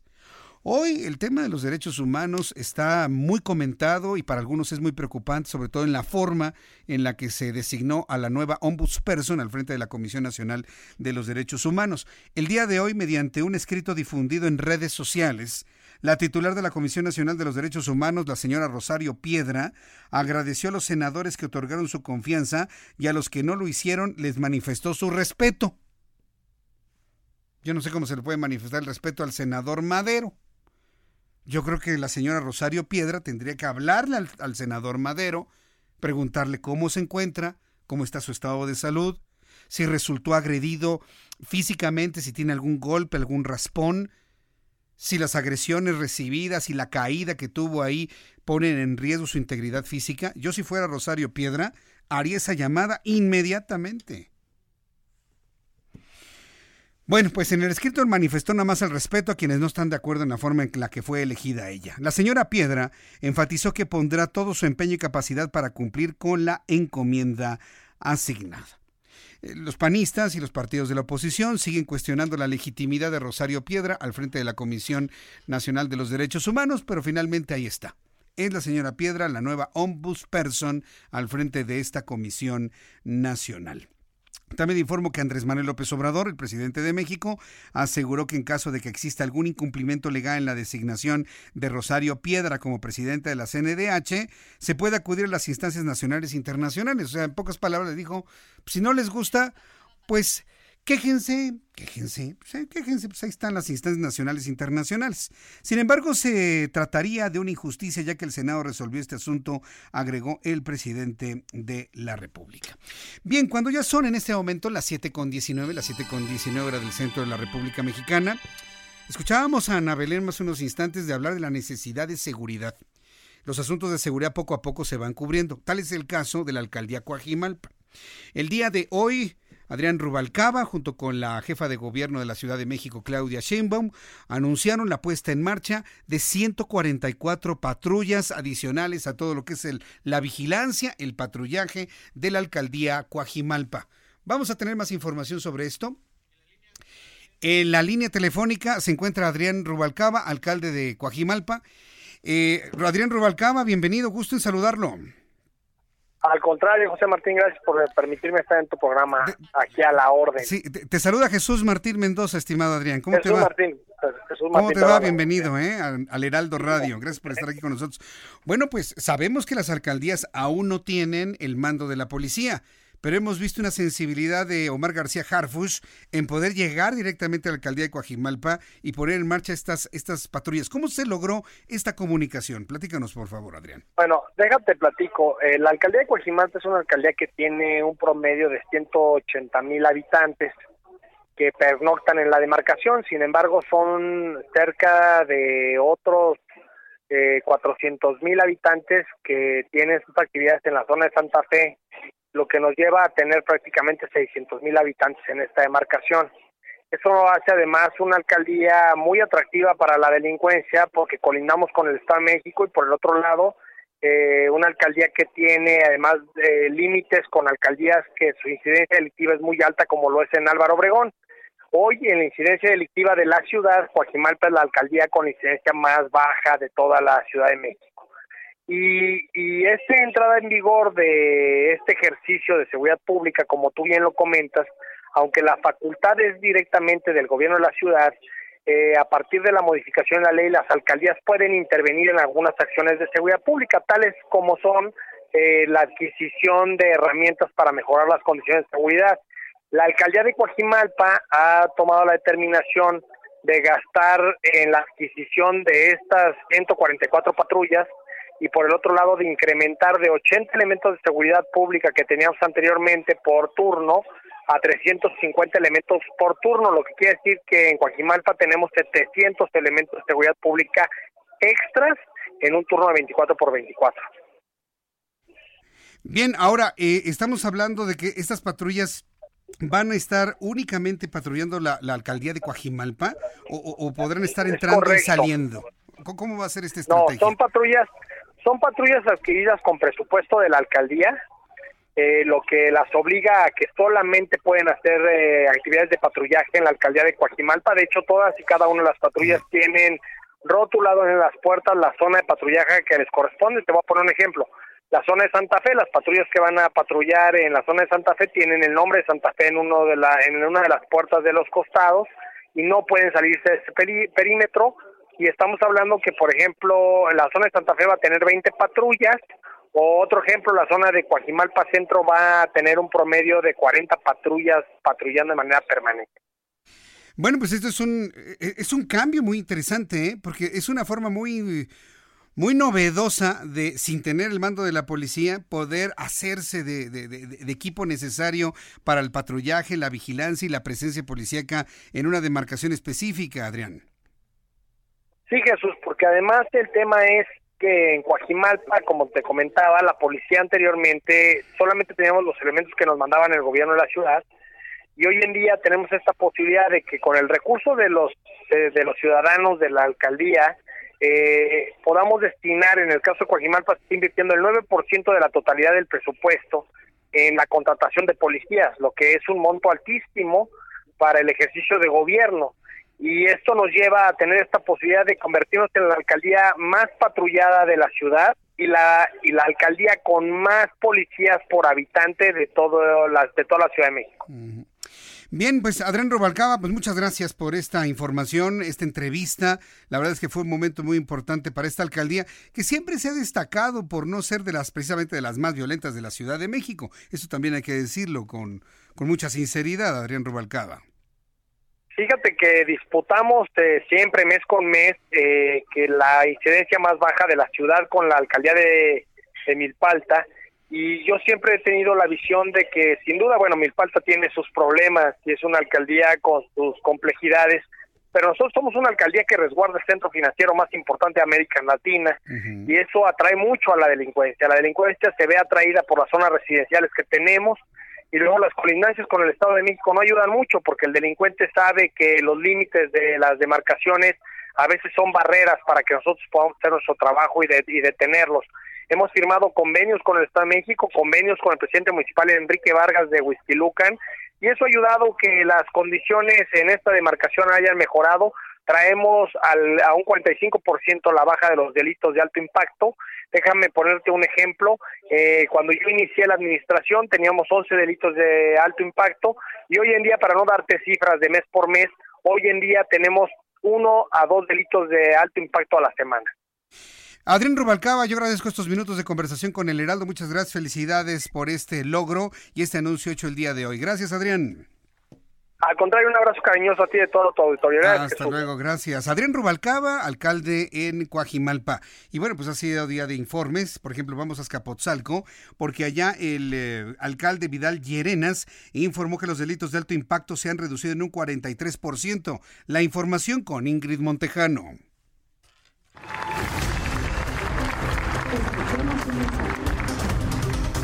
Vidal Llerenas Morales, alcalde de Azcapotzalco, rindió su primer informe de gobierno en el Foro Cultural Azcapotzalco. El alcalde de Morena destacó que durante este año de gestión han buscado diferentes formas para estar en contacto con la ciudadanía y conocer sus necesidades. Para empezar, cada jueves tenemos una audiencia pública en donde tanto el alcalde como todos los funcionarios de la alcaldía están a disposición de la población. De esta manera, se busca que los habitantes de la alcaldía participen y se logren recuperar espacios públicos. Como parte importante, se señaló que se ha logrado reducir 43% los delitos de alto impacto, así como la inversión de más de 700 millones de pesos para la zona industrial de Vallejo. El funcionario también destacó los trabajos en materia de seguridad. Trabajamos también en temas de senderos seguros y de iluminación. Vamos a instalar en total alrededor de 6.000 luminarias suburbanas. Construimos un centro de reacción, tenemos nuestras cámaras, eh, nuestras alarmas, pero además todas las cámaras que se instalaron las puede ver el C5 de la policía. Así doblamos la capacidad de video vigilancia. 130 inmuebles públicos fueron mejorados, además de impulsar la cultura y la creación de un centro de innovación que permitirá la vinculación laboral con el sector productivo en consecuencia de fuentes de empleo. Ingrid Montejano, Heraldo Media Group.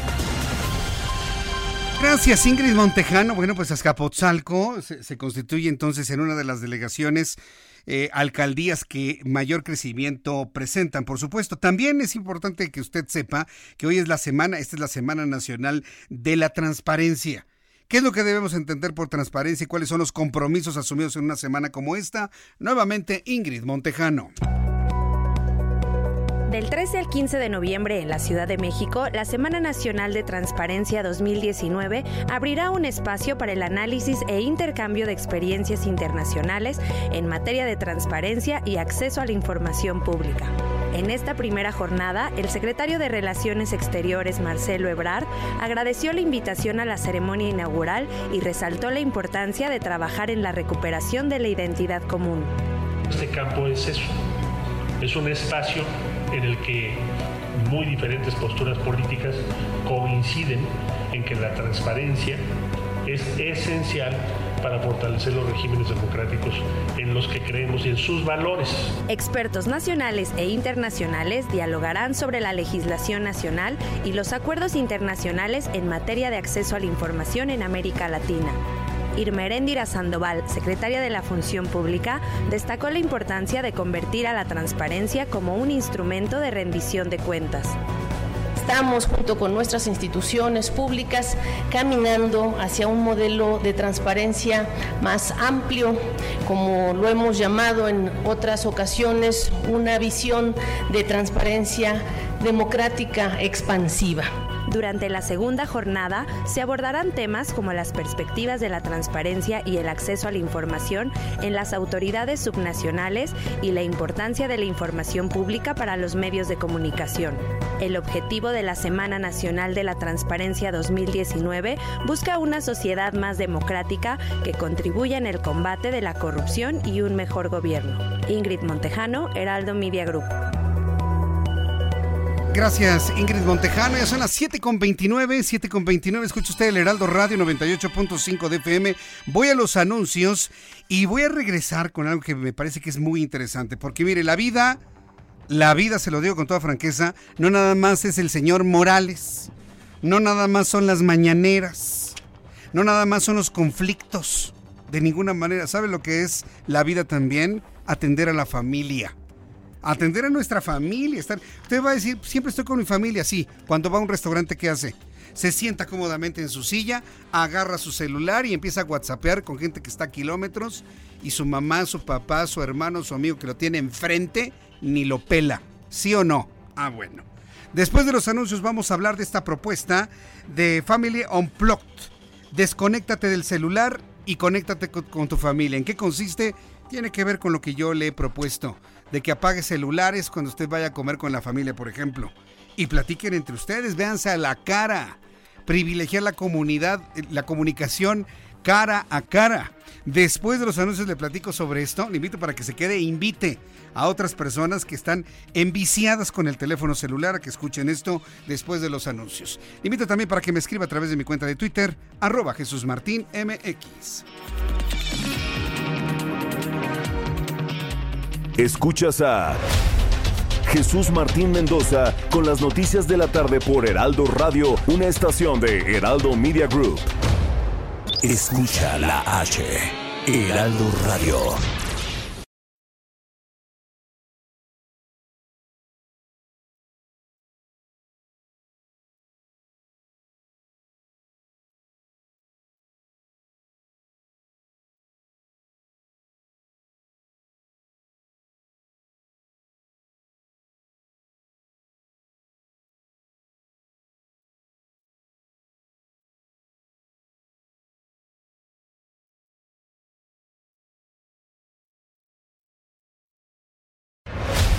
Escucha las noticias de la tarde con Jesús Martín Mendoza. Regresamos. Son las 7.35, las 19 horas con 35 minutos. Escucha usted el Heraldo Radio 98.5 de FM y le saluda como siempre Jesús Martín Mendoza. Usted sabe que a lo largo de mucho tiempo, inclusive desde que estaba en Radio Red antes, siempre he insistido en que deje usted a un lado el teléfono celular, al menos los fines de semana o en algún momento, y privilegie la comunicación humana la comunicación persona a persona, la comunicación cara a cara. Alguna vez propusimos que en los restaurantes deberían ponerse cajones, como antiguamente se hacía en las iglesias donde se cagaban las pistolas.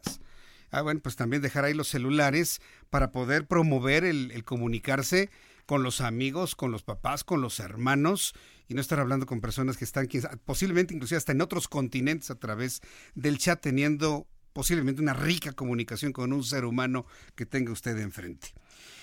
Las cuestiones de la vida hacen que la gente tenga creatividad y por eso hemos invitado a Alejandro Sánchez, que es vocero de Family Unplugged, y también hemos invitado a Pilar Salas, que es especialista en temas de bienestar, temas de familia, eh, para que nos... Eh, perdón. Perla. perdón, sí, Perla, si dije Pilar, ¿verdad? Perla Salas, que es especialista en temas de bienestar, de familia, para que nos hablen de lo importante que es reencontrarnos con nosotros mismos. Alejandro Sánchez, bienvenido, gusto en saludarte. Muchas gracias, un placer. Gracias por estar con nosotros, Perla, también, bienvenida, gracias. Eh, ¿Cómo nace esta estrategia para poder reencontrarnos entre nosotros? Así la quiero ver platicar como lo estamos haciendo en este momento, cara a cara, sin tener el teléfono celular enfrente. Claro, de hecho nace desde que yo me separo y convivo con mis hijos prácticamente muy seguido, los veo diario. Y en esa búsqueda de llevarlos cada fin de semana que están conmigo a lugares diferentes para que creen cosas nuevas y, y no estén todo el día en el celular, la verdad. Siempre piden el iPad y eso. Entonces intento yo llevarlos a conciertos, a lugares donde nos podamos, como, podamos convivir entre nosotros, entre los tres, ¿no? Y de ahí surge la idea de crear un evento, una propuesta nueva, para que las familias puedan convivir un fin de semana o un día, en, el fin de semana, donde haya talleres donde puedan este, convivir, crear, tanto el papá, la mamá y los, y los, los hijos, y a su vez también vamos a tener conciertos de instrumentos clásicos con música de los 80s, 90s para adelante, para que puedan disfrutar también de un concierto, a ver cuentacuentos donde involucren temas de actualidad para que se diviertan los niños y los papás. Es algo para que se diviertan en familia, o sea, no, no está enfocado nada más a los niños, sino a que se diviertan tanto padres e hijos en el mismo en el mismo lugar. Como una terapia ocupacional que haga a un lado la, la tecnología y volvemos a reencontrarnos en las actividades y en la conversación personal. Eh, eh, eh, yo quiero preguntarle a Perla Salas, ¿cómo ha venido a cambiar las relaciones interpersonales la llegada de las redes sociales en la telefonía celular? Pues mira, yo opino que las redes sociales son una bendición, Sí. por una parte, ¿no? Nos permiten hacer muchísimas cosas. Como dice López Obrador, que son benditas. Son benditas. benditas redes sociales. Benditas redes. Ajá. por un lado creo que son eh, muy amigables, sobre todo para la parte profesional, pero por el lado social y por el lado familiar, eh, creo que es bien importante entender que los padres jóvenes, los que somos padres jóvenes ahora, Sí. les damos el teléfono, la tableta a los niños porque estamos tan ocupados a veces en sacar adelante la familia, en trabajar, en sacar adelante la casa, que el iPad, el teléfono, todo esto se han vuelto las nanas del siglo XXI. Sí, lo que antiguamente en la década de los 70 era el televisor, ahora son las iPads, las tablets, los teléfonos celulares, las nanas, pero siento que el problema ahora es, no quiero llamarlo problema, el fenómeno social que esto implica es mucho más intenso que, lo que nos tocó vivir a nosotros como, como niños. Eh, el- la utilización, Alejandro, de estos equipos llega a ser adictivo. Y el no tenerlo genera también crisis de ansiedad, crisis de abstinencia, que puede poner de Claro, malas sí. a las personas, a niños y a adultos. Adultos, claro. En la estrategia que nos estás presentando, ¿cómo van a abordar ese problema? Es una propuesta de entrada. Estamos pensando en que las familias dejen el celular. No lo, no lo podemos prohibir, pero estamos teniendo ideas de que dejen el celular en una casilla y vamos a rifar uno o dos viajes familiares. En este estamos eh, haciendo la propuesta para ver cómo se va a hacer esa rifa, para promover que ellos mismos dejen el celular y empiecen el convivio con sus hijos, ya sea en, en- en el- con los conciertos que vamos a dar, en los talleres que vamos a dar, para que ellos mismos decidan dejar el celular un rato. No estamos, no queremos que dejen el celular, porque como dice Perla, es muy importante el celular ahora. Ahora prácticamente lo podemos hacer todo desde un celular. Pero queremos crear ese, co- esa convivencia entre familias, que se ha estado perdiendo. Básicamente tú vas a un restaurante y ves a la familia, a todos en la mesa con el celular. Ujú. Sí, es lo que en un comentado. sábado, un fin de semana, los, los ves así. Entonces es, una, es solamente una propuesta adicional que la queremos hacer anualmente para crear esta, que las familias vean que hay más opciones para, que, para divertirse con sus hijos y también se olviden un poco de la rutina de la semana, ¿no? Ujú. Perla Salas, eh, es, es evidente, como dice Alejandro Sánchez, que no se puede prohibir el teléfono celular. Es más, se ha convertido en una herramienta utilísima en estos tiempos. Eso es def- definitivo.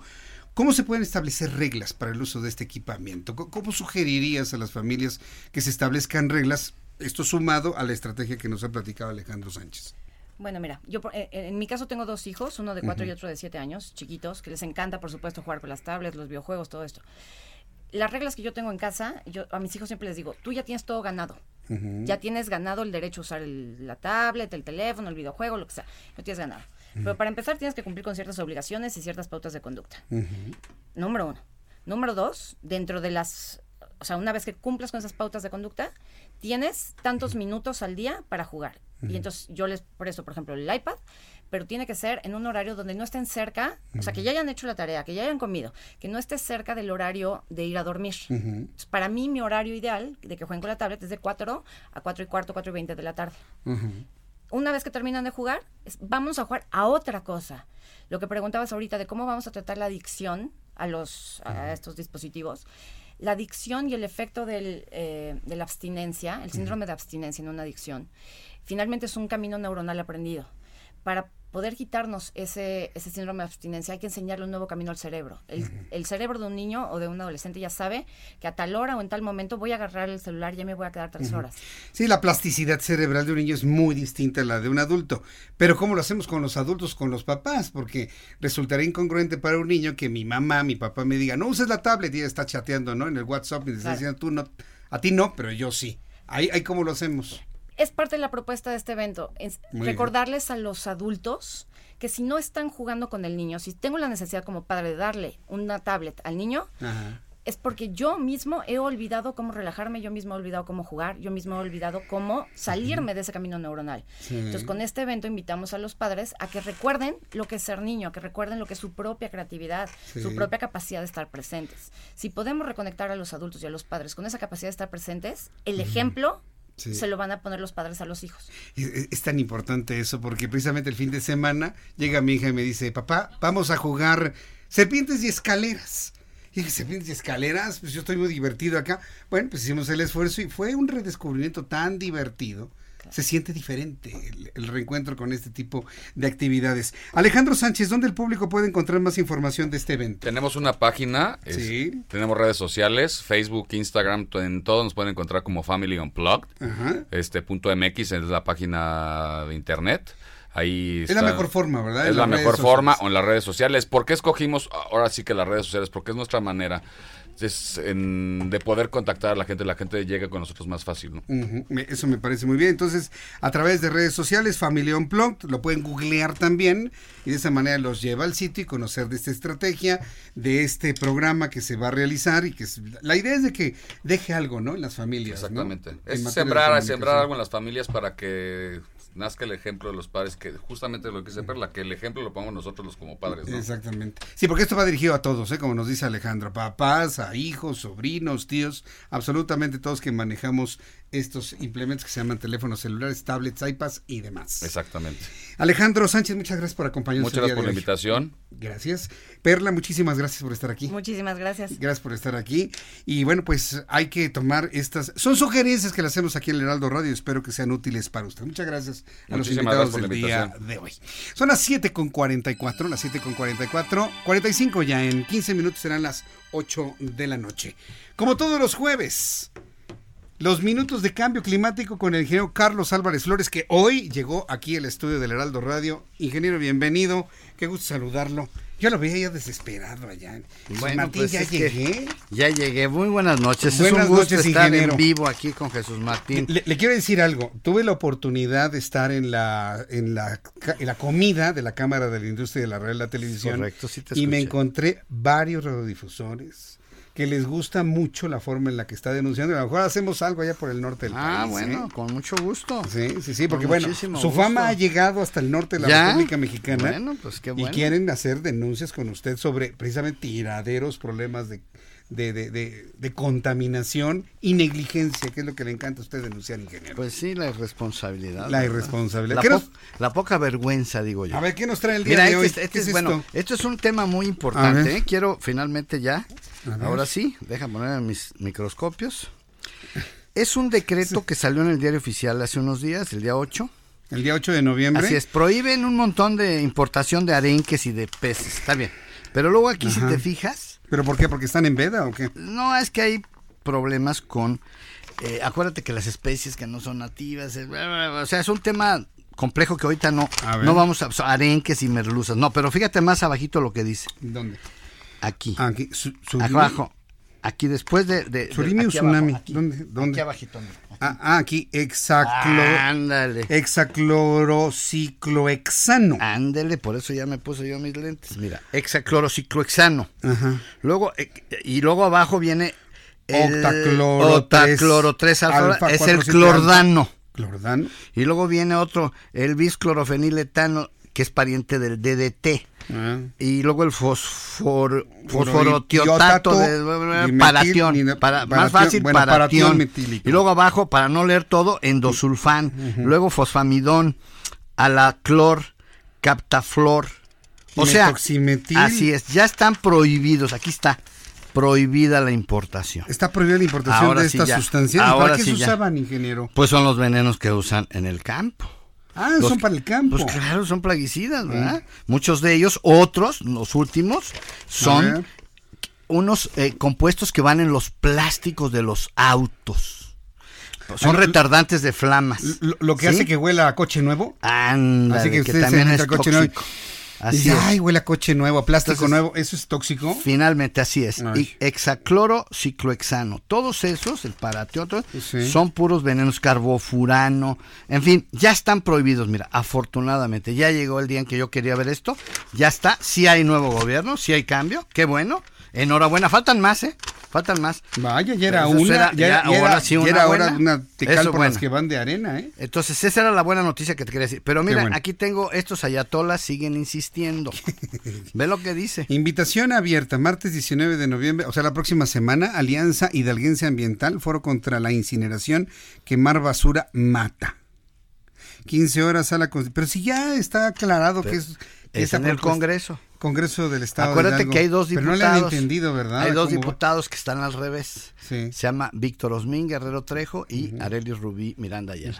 Ellos, junto con estos dogmáticos, así se lo quiero decir suavecito, dogmáticos. Y critican a los conservadores. Ah, así señores, es. sí. Entonces estos jóvenes que no fueron a la escuela dicen que las termovalorizadoras y los hornos cementeros son los que están envenenando a todos los hidalguenses. No Eso no es cierto. No es verdad. No hay ningún sustento. Ahora bien, en el Senado hoy, por primera vez, hay 17 iniciativas hoy a raíz del tema de los plásticos. Acuérdate que hay toda una discusión ya ahorita de los plásticos. Naciones Unidas quiere que se prohíban los plásticos de un solo uso, que son la mitad. Según la Organización de las Naciones Unidas del Medio Ambiente, nos dijo en abril, la doctora, le mando un saludo a la doctora Dolores Barrientos Alemán, nos dijo, el 50% de los plásticos del mundo son de un solo uso, malo. Y solamente el 9 o 10% se recicla. Entonces, ¿qué tenemos que hacer con esos plásticos? Hoy no los vamos a prohibir así, tajantemente no, ya está la discusión en el Senado. Todas las iniciativas quieren lo mismo. La economía circular, separación y aprovechamiento, lo que no es reciclable, pues vamos a valorizarlo, Valorizarlo. valorizarlo energéticamente. ¿Qué quiere decir eso? Pues que es energía que la podemos usar o en los hornos cementeros o en las termovalorizadoras para producir energía eléctrica. Pero estos insisten, insisten los ayatolas. Voy a ir ese día.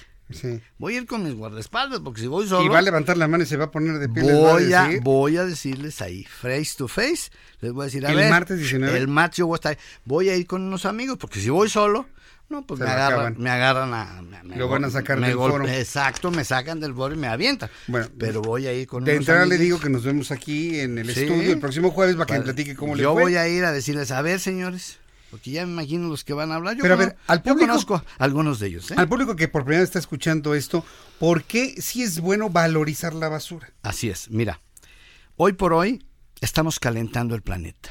Algo que no saben estos jóvenes, estos ayatolas, es que si tú aprovechas energéticamente estos materiales, todos, ¿verdad? Eh, las llantas usadas, los aceites gastados, las alfombras, las fibras de vidrio, todos los plásticos no reciclables, tienen un valor energético.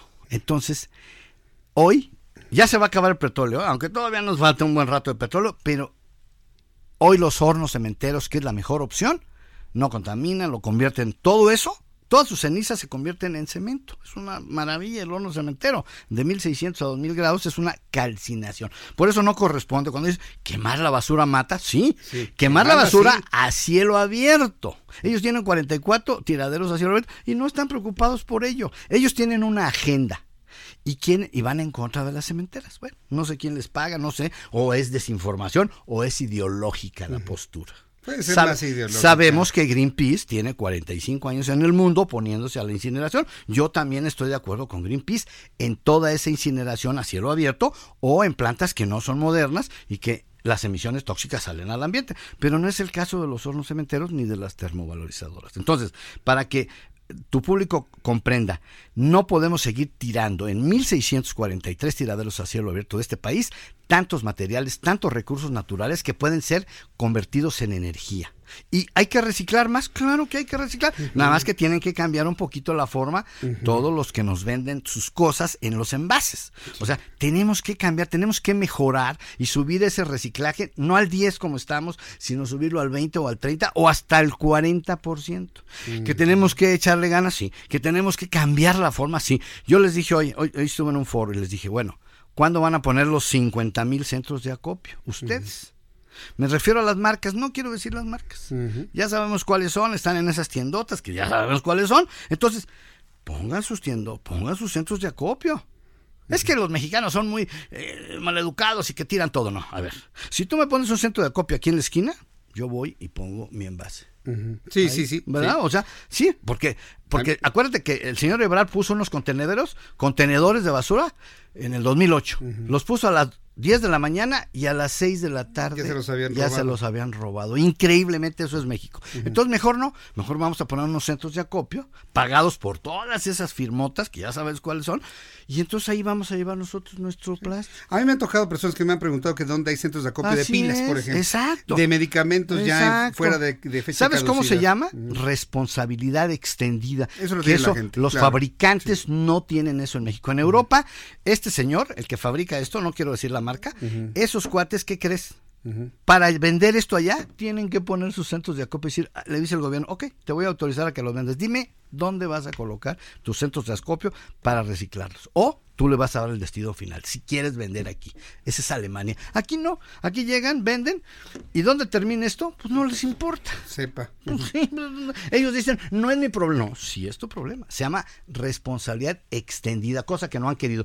Ese es un, un- un deseo que les mando y decirles a todos los empresarios mexicanos, acepten la responsabilidad extendida, pónganos nuestros 50 mil centros de acopio en México y vamos a ser más ordenados y vamos a llevar los envases ahí. Y no solo la mesa, todos los electrones eléctricos, todo puede aprovecharse, separarse, desensamblarse y reciclarse. Este va a ser un enorme problema, los teléfonos celulares en el Pues futuro. es un problema ya. Pero, Ya es un problema. Pero un día, que se obtiene. Un día oro. Aquí hay metales. Hay algunos plásticos que tienen muy sustancias muy tóxicas. Ya hablaremos De de, los ellas. celulares. Pero mira, en el 2050 van a traer chips. Aquí ya no va a haber teléfonos celulares. Ya- ya no bueno, a lo a- mejor en el 2040 aquí un chip. y ya, Implantado en el- exacto. Ya nomás vas a pensar el número así. Pienso y ya. Marca. Y ya no necesitas este aparato. Aunque no lo creas, ¿eh? Sí, aunque sí, no lo creas. suena ciencia ficción, No, no, no, pero aunque no lo creas. Aquí esto va a es estar el ciencia chip. ficción hace Esto- 20 años. Así es. ¿A poco crees que Leonardo da Vinci iba a creer que en un aparatito ibas a verle la cara a un hombre que está en China hoy? En tiempo real, no. Nunca. No, Leonardo que- da Vinci hace 20 años. Bueno, hace, exacto. Cuando traíamos los tabiques, ¿te acuerdas de los teléfonos de sí, tabicotes que tabiques. parecían un kilo y medio. ¡Ay, hola!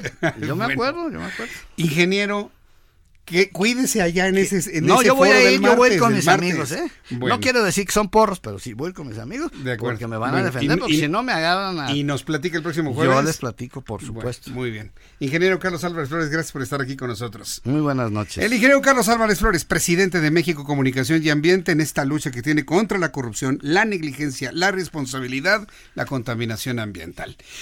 Antes de despedirnos, deportes con Fernando Galván. ¿Cómo te va, mi querido Fernando? Jesús Martín, pues excelente, con grandes noticias. Sí, con la sub-17, Claro que ¿no? sí, Mira nada más, ya, ya, ya, ya. Mira, con tantas noticias que hemos tenido, que si Evo, que si la política, que si la economía y demás, oye, por lo menos con la sub-17, felices, ¿no?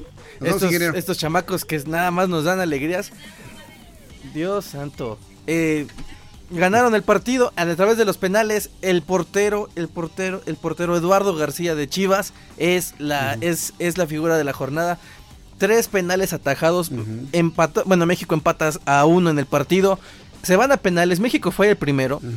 Y cuando todo el mundo, incluido tu servidor, pensamos que ya México se va a quedar en el camino, el portero paró tres penales. Oye, sí, que me dicen que va a ser una de las grandes figuras del fútbol en el futuro. Pues ojalá que sí, eh, tenemos la fe de que sí sea, porque el tipo la verdad que tiene temple, tiene carácter y lo hizo de una manera extraordinaria. Si no le echan a perder con sus comerciales y con la lana y con las mujeres y con el dinero y con la televisión y con todo lo que te imaginas. Imagínate. Y bueno, Brasil 3 a 2 le gana a Francia. Final de la sub-17. México-Brasil, domingo 4 de la tarde en territorio sudamericano. Perfecto. Fernando Galván, muchas gracias. Buenas noches. Buenas noches. Antes de despedirnos, noticia de último minuto. Senado de la República, súbale el volumen a su radio.